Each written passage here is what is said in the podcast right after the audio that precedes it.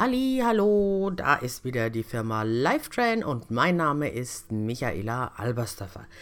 So, meine Lieben, ihr hattet unlängst bei den Online-Schulungen, was heißt Schulungen, bei den Online-Meetings, die wir hatten am Abend, die kostenfreien, hattet ihr oder haben ganz viele den Wunsch geäußert, es sollten doch mal Beispiele kommen aus der Validation, so Beispiele aus dem Leben. Und ich habe mir da mal ein bisschen Gedanken gemacht ähm, und habe mir überlegt, was ich euch so sagen kann. In dem Podcast über, der, über die Validation habe ich ja schon erzählt, es ist elementar wichtig, wichtig, auf die Gefühle einzugehen. Auf die Gefühle unserer Menschen mit Demenz. Wir müssen also weg von einer logischen Kommunikation. Und logische Kommunikation findet immer auf der linken Gehirnhälfte statt. Das ist das, was wir tagtäglich miteinander, auch innerhalb von Familien, ähm, praktizieren.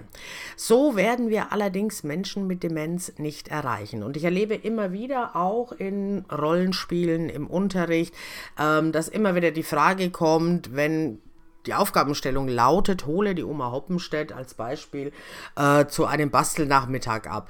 Dann beginnt die ganze Szenerie immer damit, dass äh, wir quasi klopf, klopf, klopf bei der Oma Hoppenstedt an der Tür klopfen, reintreten, sie begrüßen, hallo Frau Hoppenstedt und zu 80 Prozent kommt jetzt die Frage, wie geht's Ihnen? Fakt ist aber, der Einsatz und der Anfang ist schon mal komplett falsch. Gewöhnt euch bitte an, um gleich mal in die Praxis zu gehen. Gewöhnt euch bitte an, nicht immer zu fragen, wie geht es Ihnen? Das ist ja so der Klassiker, den wir im Allgemeinen fragen, wenn wir auf Menschen treffen in unserem ganz normalen Leben, in unserem ganz normalen Alltag. Hey, Servus, wie geht's dir? Oder, na, moin, die Niedersachsen, wie geht's dir? Der Klassiker. Und von diesem Klassiker müssen wir in erster Linie weg. Ich sage immer und immer wieder, wenn ihr das Zimmer betretet, die Begrüßung, ja, die Begrüßung muss einmal bei euch nonverbal bewusst wahrgenommen werden. Ich komme gleich dazu, warum. Nonverbal bewusst wahrgenommen werden. Und dann kann ich gleich einhaken und kann mit ihr über zum Beispiel die Beschäftigung sprechen. Was genau meine ich jetzt also damit? Es ist doch ganz einfach.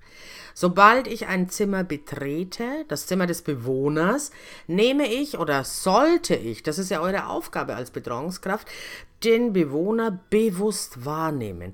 Wie geht's ihm denn? Wie schaut er euch an? Das ist so, so das Aller, Allerwichtigste, ganz am Anfang. Und deswegen lernt ihr auch immer ganz am Anfang in der Ausbildung euer Bewusstsein zu schärfen. Ganz oft sage ich in der Ausbildung ah, schon wirklich am ersten Tag. Ihr müsst lernen, euer Gegenüber wieder bewusster wahrzunehmen. Gerade Menschen mit Demenz, wie ist sie drauf? Ist sie unruhig? Ist sie ängstlich? Ist sie traurig? Ist sie aggressiv vielleicht auch? Oder ist sie vielleicht auch glücklich? Ja, ist sie gut gelaunt? Lächelt sie euch an? Oder, oder, oder. Gehen wir jetzt mal ein paar Beispiele durch. Ihr kommt rein, ihr klopft an die Tür nochmal, klock, klock, klock. Und vielleicht sagt sie auch, ja bitte oder herein oder sonst irgendwas. Und in dem Moment, wo ihr die Tür aufmacht und auf die Oma Hoppenstedt jetzt erstmal nonverbal trefft, schaut ihr in die Mimik. Welche Mimik hat sie denn? Wenn sie lächelt, sie freut sich vielleicht, dass ihr euch seht, dann werdet ihr jetzt zu aller natürlich sagen Hallo oder Guten Mittag, Guten Morgen, Moin, Oma Hoppenstedt, was weiß ich, ja, eine Begrüßung, ganz klassisch, ganz normal. Und dann ist es ganz, ganz wichtig, dass ihr sofort das Gefühl benennt. Mensch, Frau Hoppenstedt, ich sehe, Sie sind ja richtig gut drauf heute. Das freut mich. Und dann macht ihr eine Pause. Das macht ihr natürlich nur, wenn sie gelächelt hat oder wenn sie gut drauf ist.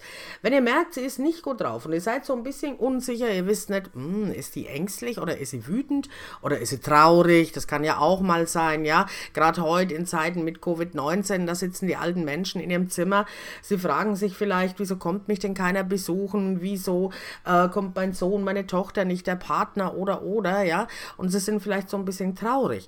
Ihr seid euch jetzt aber nicht sicher. Dann wählt eine emotionale Variante und benennt diese. Das heißt, sie sitzt jetzt da, man kann ja nicht wirklich vom Gesicht ablesen, ja, sie sitzt da, guckt vielleicht zum Fenster raus, hat einen relativ teilnahmslosen Blick, das kommt ja auch manchmal vor. So, und jetzt habt ihr von mir gehört, benennt das Gefühl. Ihr wisst aber nicht, was für ein Gefühl sie hat, ja? Ihr wisst es einfach nicht. Ja, man sieht es ihr ja auch nicht gleich an dann fang doch einfach damit an. Hallo Frau Hoppenstedt. Zack, und schon habe ich die Aufmerksamkeit der Dame. Normalerweise. Habe ich keine Aufmerksamkeit und sie reagiert nicht, gehe ich auf sie zu, suche den Blickkontakt, sprich sie nochmal an. Hallo Frau Hoppenstedt oder guten Mittag, guten Abend, äh, guten Morgen, was auch immer. Und jetzt habe ich den Blickkontakt. Und jetzt ist es ganz wichtig, dass ihr ihr in die Augen schaut. Es ist ganz wichtig, dass ihr bewusst wahrnehmt, wie geht es ihr. Die Frage Frage darf nicht kommen, die Frage darf sich gar nicht stellen, weil ihr das Ganze bewusst wahrnehmen sollt. So, und wenn ich jetzt sehe, hm, okay, ich bin mir nicht sicher, dann sage ich immer, dann sprecht sie einfach an und sagt, Mensch, Frau Hoppenstedt, ich sehe, Sie sind ja richtig niedergeschlagen. Und dann macht ihr bitte eine Pause. Niedergeschlagenheit ist ein Gefühl. Natürlich muss Ihr Gehirn diese Bedeutung des Wortes zuordnen können. Das wird jetzt einen Moment dauern. Diese Zeit habt ihr und die müsst ihr euch auch nehmen, ja. Das wird einen Moment dauern, sie wird euch angucken, angucken, so dieser Moment, wo man immer sieht, wie die Neuronen in ihrem Gehirn sich gegeneinander suchen, also die Dendriten, dass die quasi zusammen äh, dieses Wort niedergeschlagen zusammenführen können.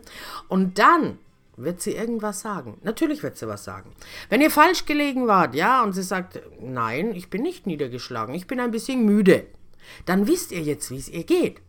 Sie ist also müde, sie ist weder traurig, noch ist sie wütend, noch ist sie ängstlich oder sonst irgendwas. Sie ist schlicht und ergreifend müde, ja. Sie hat vielleicht erst zu Mittag gegessen, ähm, hat jetzt gedacht, sie ruht sich ein bisschen aus, und hat so, so ein bisschen vor sich hingeruht, ja, also so ein bisschen in dem Sessel gesessen, nach draußen geguckt, vielleicht die Sonne oder den Regen auch bewundert, je nachdem, wie das Wetter eben ist.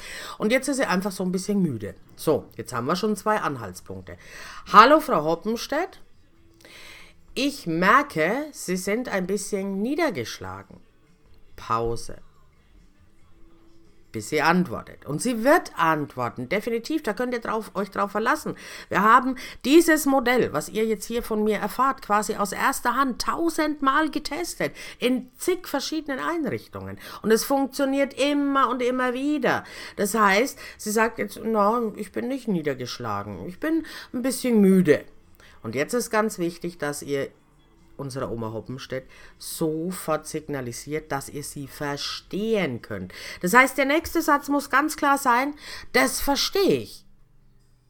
Frau Hoppenstedt, wenn ich zu Mittag gegessen habe, ja, und ich habe vielleicht mal ein bisschen zu viel gegessen und es war ganz lecker, das Mittagessen, oder es war vielleicht sogar mein Lieblingsessen, ja, und dann esse ich und esse ich und irgendwann bin ich richtig, richtig satt und nach dem Essen werde ich immer müde. Vielleicht wird sie jetzt lächeln und nicken. Vielleicht schaut sie euch auch einfach nur an und sie nickt. So, und jetzt könnt ihr anfangen mit dem Thema Beschäftigung.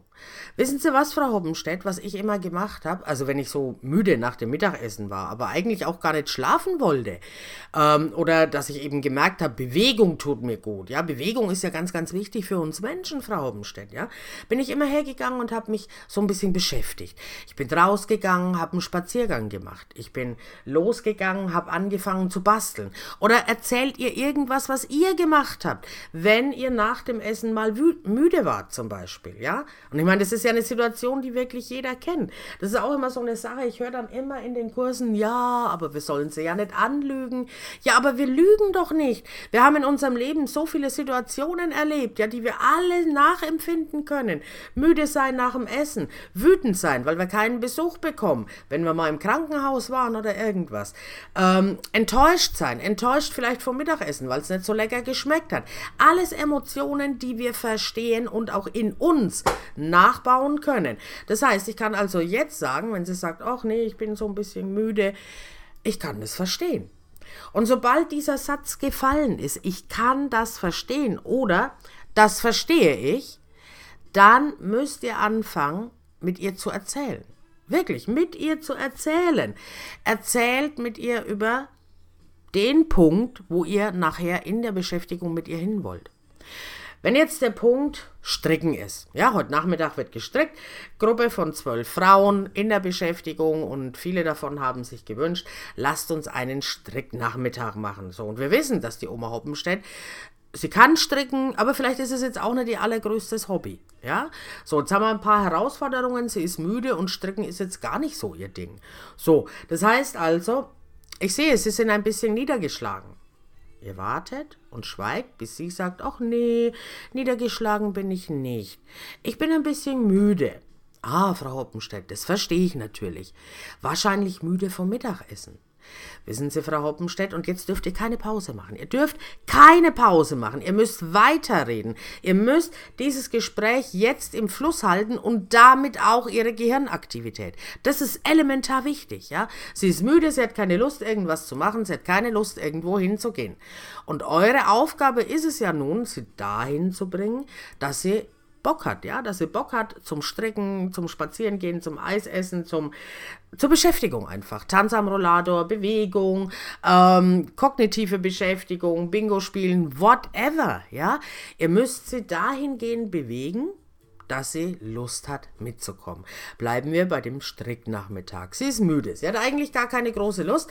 Und er sagt, oh, Sie sind müde. Na, das kann ich gut verstehen. Da war man vorhin stehen geblieben. Das kann ich gut verstehen. Wissen Sie, Frau Hoppenstedt, nach einem guten Essen bin ich auch immer müde.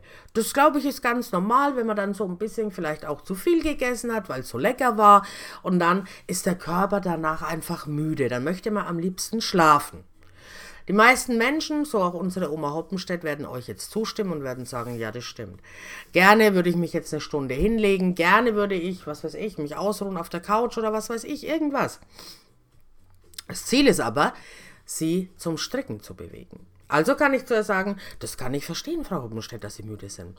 Wissen Sie, Frau Hoppenstedt, meine Mama zum Beispiel, also nur zum Hintergrund, warum ich jetzt anfange, von meiner Mutter zu erzählen. Ich selber kann nicht stricken.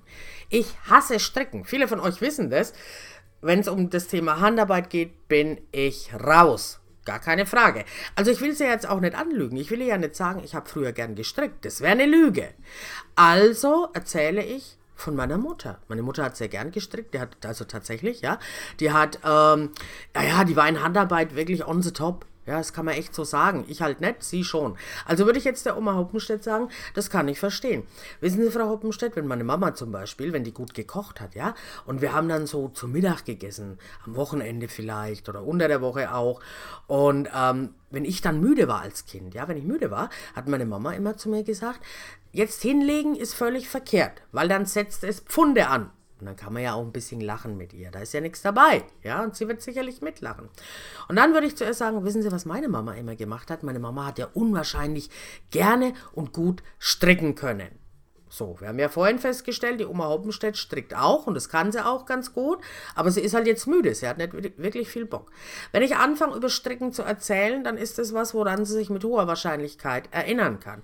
Das heißt, sie wird mir jetzt wieder eine Zustimmung geben, wird sagen, ja, damals oder früher haben wir auch Nachmittag ganz oft gestrickt, wir Mädels aus der Familie, das war halt früher so, ja, wer sich so ein bisschen auskennt mit der Kriegsgeneration, der weiß, Stricken war da stellenweise tatsächlich eine Abendbeschäftigung unter den Frauen in der Familie oder eben auch äh, Sonntagnachmittag mal, ja, wenn die Männer zum Beispiel aufs Feld sind oder in den Stall sind oder irgendwo hin, keine Ahnung, waren Frauen, also Mutter und Töchter in der Regel zusammengesessen und haben gestrickt, gehäkelt oder früher hat man ja auch noch Socken gestopft, ja, also die Löcher in den Socken verschlossen, ja, die hat man nicht gleich weggeworfen, so wie in unserer Zeit und neue gekauft. Das gab es damals nicht. Die Socken hat man gestopft und da waren die Damen einfach beschäftigt.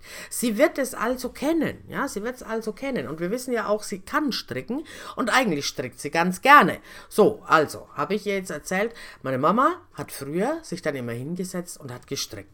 Meine Mama hat ja auch gern gestrickt, ja. Und jetzt mache ich das erste Mal wieder eine Pause. Jetzt soll sie die Möglichkeit haben, übers Stricken zu erzählen. Und sie wird erzählen, denn es weckt auch natürlich in ihr wieder Erinnerung.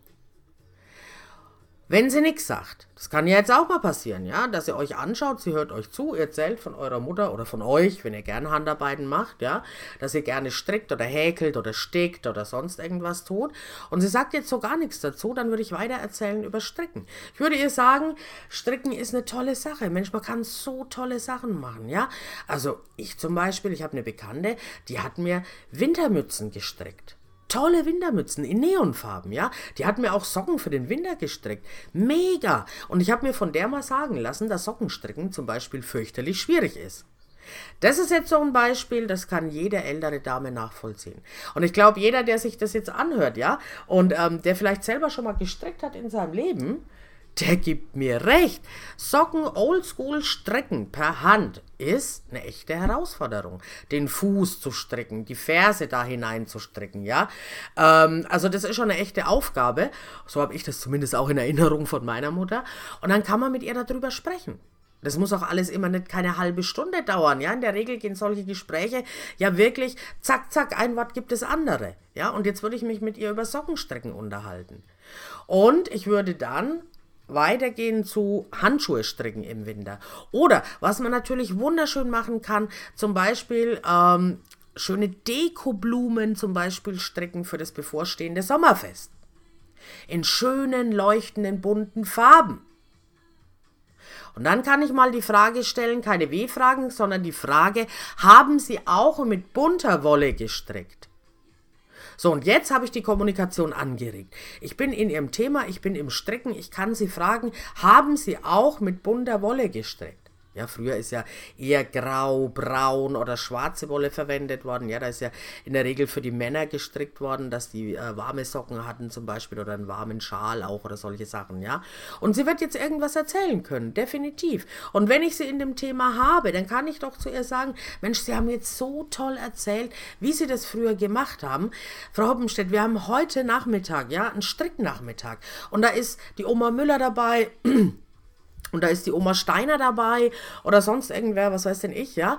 Und die kennen sich nicht so gut aus. Mensch, Frau Hoppenstedt, wäre das vielleicht eine Idee, wenn Sie den Damen ähm, hier mal so ein bisschen zeigen, wie das funktioniert und die Damen so ein bisschen animieren, weil so selbstgestrickte Sachen, ob das jetzt Deko ist, ja, oder, oder Klamotten sind, das ist ja mal egal, ist ja echt eine tolle Sache. Sieht schick aus, ist schön warm und ist, wenn es eine Deko ist, dekorativ, halt wirklich auch einmalig, was nicht jeder hat. So kann ich sie zum Beispiel animieren. Das wäre eine der Möglichkeiten. Ich denke mal, bis hierher konntet ihr alles ganz gut nachvollziehen.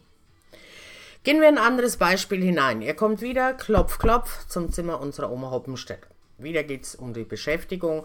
Machen wir diesmal eine Beschäftigung. Ähm, Kuchen backen. Kuchen backen, weil morgen der Geburtstag ähm, von dem Opa Meier ist. So. Heute Nachmittag backen ist angesagt. So, ich komme ins Zimmer, die Oma Hoppenstedt. Ich nehme bewusst wahr, es geht ihr nicht gut. Ich begrüße Sie wieder. Hallo, guten Mittag, guten Morgen, moin, was auch immer, Frau Hoppenstedt. Suche den Blickkontakt zu ihr, stelle fest, es geht ihr nicht gut. Das heißt, ich sage jetzt ganz klar, Mensch, Frau Hoppenstedt, ich merke, Ihnen geht's nicht gut. Sie, Sie wirken so ein bisschen niedergeschlagen, so ein bisschen traurig. Zack, Pause machen. Warten, bis dieses Wort traurig von ihrem Gehirn verarbeitet werden kann. Und jetzt, wenn sie wirklich traurig ist, kommt die Begründung, warum sie traurig ist. Jetzt sagt sie vielleicht, hm, ich weiß nicht, mir geht's gar nicht gut. Mein Sohn war schon lange nicht mehr da. Ich weiß auch gar nicht, warum der mich nicht mehr besuchen kommt. Das macht mich so traurig. Ich vermisse ihn ja auch ganz schrecklich.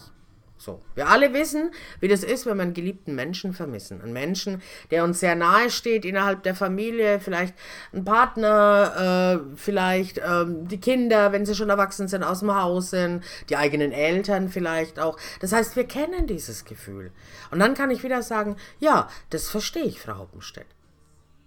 So, und jetzt habe ich wieder Verständnis signalisiert. Jetzt wird sie vielleicht wieder sagen, ja, ich bin so fürchterlich traurig darüber, dass mein Sohn mich gar nicht mehr besuchen kommt. Gerade jetzt, ja, in Zeiten von Corona. Was sage ich jetzt zu ihr? Was, was soll ich ihr jetzt erklären? Soll ich ihr was erklären über die Pandemie? Soll ich große Ausführungen machen über die Zahlen des Robert-Koch-Institutes und so weiter und so fort? Nein, ich zeige ihr Verständnis und signalisiere jetzt erstmal, das kenne ich. Wissen Sie, Frau Hoppenstedt, wenn ähm, zum Beispiel mein Bruder, meine Schwester, mein Partner, meine Eltern, lasst euch irgendwas einfallen, ja, mich lange Zeit nicht besucht haben, war ich auch immer ganz traurig. Das ist aber doch völlig normal, Frau Hoppenstedt. Aber wissen Sie, Frau Hoppenstedt, unsere Angehörigen, Ihr Sohn, meine Mutter, mein Vater, Onkel, Oma, Opa, Tante, was weiß ich, die wollen ja gar nicht, dass wir traurig sind. Die wollen, dass wir glücklich sind. Und deswegen wollen wir sie jetzt auch glücklich machen, indem wir beide was Schönes tun und zum Beispiel ähm, zur Gymnastikrunde gehen. Da würde sich Ihr Sohn sicherlich darüber freuen. Der mag das, wenn Sie in Bewegung sind und er mag es auch, ähm, weil Bewegung ist gut für die Knochen, Bewegung ist gut für den Geist und danach fühlt man sich richtig frisch und erholt. Ihr Sohn ist immer ganz happy. Das darf man doch sagen, da ist ja nichts dabei, ja? So kann ich sie überzeugen, mit zur Gymnastikrunde zu gehen. Also ihr seht schon, der Vorgang und das ist das, was ich immer und immer wieder sage. Der Vorgang ist immer der gleiche. Ich sehe sie, treffe sie auf dem Gang, hole sie ab in ihrem Zimmer oder aus dem Speisesaal, was auch immer, und begrüße sie. Hallo, guten Mittag, guten Morgen, moin, was auch immer. Servus, ganz egal. Ne? Ich begrüße Sie. Ich nehme bewusst Ihre Stimmung wahr. Und jeder von uns, jeder, der sich das jetzt anhört, ist absolut in der Lage, durch sein limbisches System die Stimmungen anderer Menschen wahrzunehmen. Mal mehr, mal weniger. Aber meistens können wir das ganz gut. So, ich nehme die Stimmung wahr und benenne das Gefühl. Mensch, Frau Hoppenstedt, ich merke, Ihnen geht's nicht gut. Ich merke, Sie sind wütend, ja, Sie sind ärgerlich. Ich merke, Sie sind traurig. Ich merke, oh, Sie haben heute einen schönen Tag. Sie freuen sich. Das ist toll, Frau Hoppenstedt. Sie sind ängstlich. Immer das Benennen der Gefühle und danach macht eine Pause. Ihr habt euch Beispiele gewünscht aus der Realität. Ich könnte euch tausende von Beispielen nennen. Ein paar habe ich ja jetzt schon genannt. Sie ist äh, traurig, sie ist müde, niedergeschlagen. Was passiert, und das ist ja auch immer ganz oft die Frage, wenn sie jetzt wütend ist? Was mache ich denn mit Menschen mit Demenz? Ich soll den abholen zur Beschäftigung. Wir gehen heute Nachmittag ein Eis essen, weil das Wetter schön ist. Ja, wir sind ja jetzt auch fast mitten im Sommer, so ein bisschen zumindest. Und ich soll mit ihr Eis essen gehen. Und sie ist wütend. Also was mache ich denn jetzt? In erster Linie gilt immer, wenn ich merke, dass jemand ärgerlich ist, dass jemand wütend ist, dass jemand aggressiv vielleicht sogar ist, dass ich die Situation so einschätze, dass sie für den Betroffenen, aber auch für mich ungefährlich ist. Natürlich, wenn ihr merkt, da sitzt jemand oder da steht jemand im Zimmer, der ist so aufgebracht und so wütend, dass ihr euch erstmal in Sicherheit bringt. An der Stelle immer Eigenschutz vor Fremdschutz. Ja? Man muss hier auch immer so ein bisschen unterscheiden. Habe ich es hier richtig mit einer klassischen Wut, mit Ärger zu tun, mit Zorn, ja? Dann muss man erstmal versuchen, die Situation ähm, zu deeskalieren. Das heißt, wenn ihr da reingeht, klopf, klopf, klopf. Hallo Frau Hoppenstedt. Und sie, sie, legt gleich los, ja, sie brüllt gleich los. Gehen Sie raus aus meinem Zimmer, was wollen Sie? Ich will meine Ruhe haben. Und ihr merkt, okay, das versucht zu eskalieren. Dann bleibt bitte ganz ruhig. Das ist das Allerwichtigste. Ruhig bleiben und ihr signalisieren, ist in Ordnung. Ich werde jetzt kurz das Zimmer nochmal verlassen. Das dürft ihr sagen. Dann geht ihr bitte auch raus und lasst sie alleine. Das heißt, sie sorgt jetzt aus psychologischer Sicht dafür, dass sie selber so ein bisschen runterfährt, ja, dass sie selber erstmal wieder vielleicht so ein bisschen zu sich kommt. Das reguliert sich gerade auch bei Menschen mit Demenz tatsächlich relativ schnell. Dann wartet ihr 1, 2, 3, 4, 5 Minuten vielleicht, klopft nochmal und geht wieder ins Zimmer. Wenn sie jetzt wieder loslegt, ja, verlassen Sie mein Zimmer oder was weiß ich irgendwas, ja, dann könnt ihr gerne jetzt mal ganz vorsichtig sagen, Mensch, Frau Hoppenstedt, ich merke, Sie sind ja richtig außer sich. Das darf man sagen, ja. Auch das ist ein Gefühl, vor Wut außer sich zu sein, richtig zornig zu sein, ja. Ich glaube, das kennt jeder von uns. Und dann macht ihr wieder diese Pause. Ihr müsst sie natürlich ganz genau beobachten in dieser Pause. Was macht die? Wie agiert die jetzt? Versucht sie auf euch loszugehen? Ähm, versucht sie das auf sich wirken zu lassen, ja? Und dann wird sie euch sagen, warum sie so wütend ist. Ja, natürlich bin ich wütend. Ja, man kann hier keine fünf Minuten schlafen, ohne dass die Pflege reinkommt. Dann kann man wieder sagen, wissen Sie was, Frau Hoppenstedt, das kann ich richtig gut verstehen. Ich würde jetzt erzählen, wissen Sie was, Frau Hoppenstedt, das kann ich richtig gut verstehen. Als ich damals im Krankenhaus war mit meinem Diabetes, ja, da kommst du einmal ins Krankenhaus, ja, und dann denkst du dir, oh, 14 Tage das süße Nichtstun. Oder wie der Italiener sagt, dolce fa niente. Und dann kommt alle zwei Stunden die Krankenschwester und jeder will was von einem. Man kann sich am Nachmittag nicht hinlegen. Entweder bekommt äh, der Zimmernachbar Besuch oder die, die Nachmittagsschicht kommt oder, oder, oder. Das ist fürchterlich nervig. Das kann ich total nachvollziehen. Wissen Sie, was ich immer gemacht habe, Frau Hoppenstedt, ganz im Ernst? Ich bin, mir war es dann wirklich echt so ein bisschen zu dumm. Ich bin dann raus aus dem Zimmer und habe mir eine Beschäftigung gesucht. Und zack, habe ich schon wieder den Bogen zur Beschäftigung. Also ihr seht anhand dieser vielen Beispiele, was man alles machen kann. Natürlich, wenn die traurig ist, wenn die da steht und weint, dann dürft ihr sie auch gerne mal in den Arm nehmen.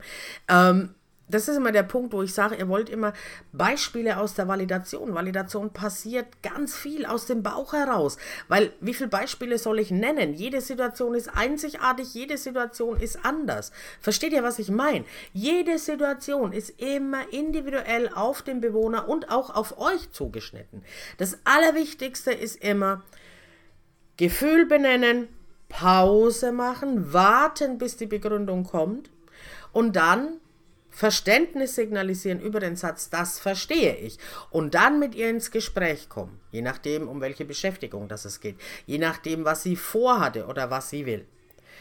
Egal was es ist, euer Job ist es natürlich, darauf einzugehen.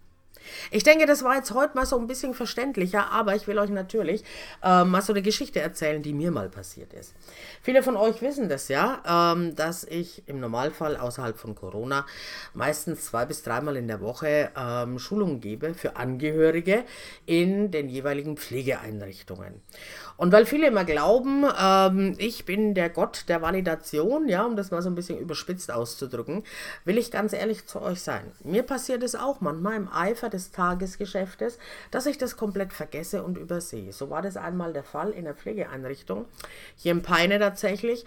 Ähm, ich war sehr spät dran, um 18.30 Uhr sollte die Angehörigen-Schulung losgehen und ich kam mit meinem Laptop an und was du alles so brauchst.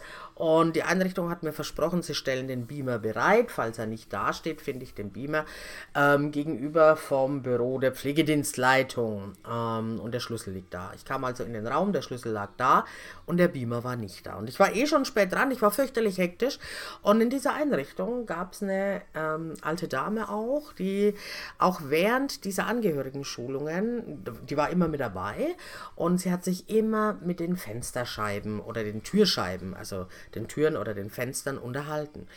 Das Fenster war ihre Schwester, die Tür war ihr Mann. Also ich wusste das, ja, ich wusste das. Sie waren nicht zum ersten Mal da. Und ich kam an diesem Tag, es war glaube ich schon 1815, ich war fürchterlich spät dran, ich hatte noch keine Handouts ausgeteilt, die Technik stand noch nicht und so weiter. Und diese alte Dame, die war schon da. Diese alte Dame lief immer den Gang rauf und runter und rauf und runter. So, ich habe die natürlich gesehen, klar, um Gottes Willen, ich bin ja nicht blind, aber ich war so mit mir und meinen Gedanken, dass noch nichts aufgebaut ist, dass ich jetzt Gas geben muss, dass ich einfach nur gestresst und hektisch war. Und ich kann mich noch gut entsinnen. Ich bin damals dem Gang vorgelaufen, Richtung Büro ähm, der Pflegeleitung, äh, der Heimleitung. Und ähm, diese alte Dame, die stand am Eingang und unterhielt sich mit der Tür. Und ich war so gestresst und ich war so hektisch und ich bin an ihr vorbeigelaufen. Sie stand fast vor der Tür und ich sagte zu ihr, Entschuldigung, darf ich mal durch? So, und dann hat die mich angeschaut, ja, völlig entsetzt und so richtig, so ein bisschen erbost auch. Und ich dachte mir, hey, was hat die denn? Ja, also in meinem Geschredder im Kopf, ja, war das gerade eine sehr unlogische Situation, warum die alte Dame mich nicht durchlassen will. Und just in dem Moment hat es Klick gemacht in meinem Gehirn, ja, und ich habe verstanden, ach du lieber Gott, die Tür ist ihr Mann. Und dann bin ich hergegangen, habe sie angeguckt und habe zu ihr gesagt, Mensch, ich merke, Sie sind ganz durcheinander. Habe diese Pause gemacht und dann sagte sie, natürlich bin ich durcheinander. Wo wollen Sie denn vorbei? Da steht doch mein Mann. Und dann habe ich sie angeschaut und habe gesagt, ja natürlich, verstehe ich.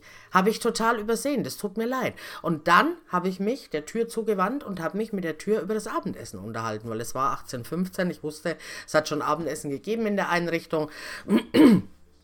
Und habe mich mit ihrem Mann also mit der Tür, übers Abendessen unterhalten. Das heißt, ich habe mich an die Tür gestellt, habe gesagt, Mensch, wie hat Ihnen denn Ihr Abendbrot geschmeckt? Gab es heute lecker Wurst? Sie hat geantwortet. Sie war diejenige, die gesagt hat, nee, ich hatte heute nur Käse. Ich habe sie aber gar nicht richtig wahrgenommen. Ich habe mich nur mit der Tür unterhalten und sagte wieder, oh Käse, Käse ist ja, oh Käse ist nicht lecker. Also ich mag gar keinen Käse, mir ist es viel lieber, wenn ich zum Abendessen Wurst bekomme oder mal Obst. Das ist auch okay, das soll ja auch mal gesund sein. Das passt dann schon. Und sie stand nebendran, sprach dann ebenfalls mit der Tür und sagte, Schatz, komm, ich glaube, wir gehen, die Dame hat's eilig. Und dann ist sie gegangen. So einfach kann es manchmal sein. Alles, was ihr braucht, ist ein ganzes Paket an Fantasie, ein ganzes Paket an Empathie und ein ganzes Paket an Verständnis. Und wenn ihr das mal verstanden habt, dann klappt es auch mit der Validation. Validation ist ein Übungsprozess. Ein Übungsprozess, den man immer und immer und immer wieder üben muss. Und ich sage das immer wieder, geht weg davon, ja, dass jede Validation gelingen wird. Nein, es wird nicht jede Validation gelingen, garantiert nicht. Das kann ich euch jetzt schon versprechen, weil die Menschen mit Demenz individuell sind, weil wir individuell sind. Und deswegen wird auch nicht jede Validation gelingen. Auch dann vielleicht nicht, wenn ihr genau das jetzt macht, was ich euch in dieser halben Stunde erzählt habe. Dann seid bitte nicht so sehr enttäuscht. Validation ist was ganz Individuelles. Unser Gegenüber reagiert immer individuell, weil wir es immer mit anderen Menschen zu tun haben. Und auch wir reagieren oft individuell, weil auch bei uns nicht jeder Tag gleich ist. Validation ist eine Sache, die muss man üben. Und auch wenn man es kann, und es gibt ja mittlerweile wirklich ganz viele Betreuungskräfte, die ich ausgebildet habe, die das wirklich gut können, dann kann es funktionieren, es muss aber nicht immer funktionieren.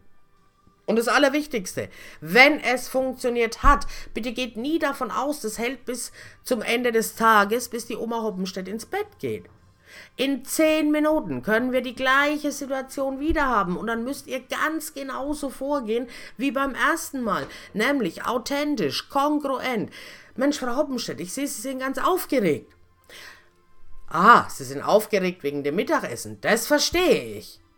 Wieder und wieder, genauso ehrlich und kongruent, werdet ihr dann erneut auf sie eingehen müssen, auch wenn es jetzt 20 Mal um das gleiche Thema geht. Und das ist die große und hohe Kunst der Validation. Diese Geduld zu behalten, die Nerven zu behalten und weiterzumachen, weiter mit ihr zu machen.